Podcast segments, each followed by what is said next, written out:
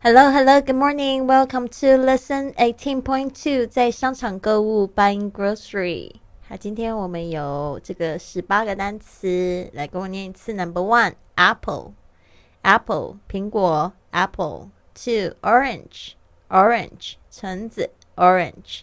Three, grape, grape 葡萄 grape.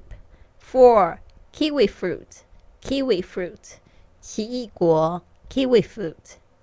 Five, watermelon, watermelon 西瓜 watermelon. Six, pineapple, pineapple 凤梨 pineapple. Seven, banana, banana 香蕉 banana. Eight, strawberry, strawberry 草莓 strawberry. Nine, lemon, lemon 柠檬 lemon. Ten, cherry, cherry 樱桃 cherry. Eleven, coconut coconut 椰子 coconut. Twelve, melon, melon 甜瓜 melon. Thirteen, peach, peach 桃子 peach. Fourteen, tangerine, tangerine 橘子 tangerine.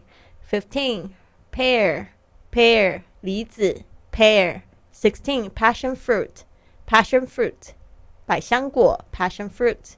Seventeen, mango mango 芒果 mango.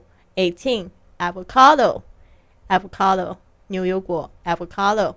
好的，参加训练营的同学别忘了要交交你们的录音作业哦。I'll see you soon. Have a wonderful day.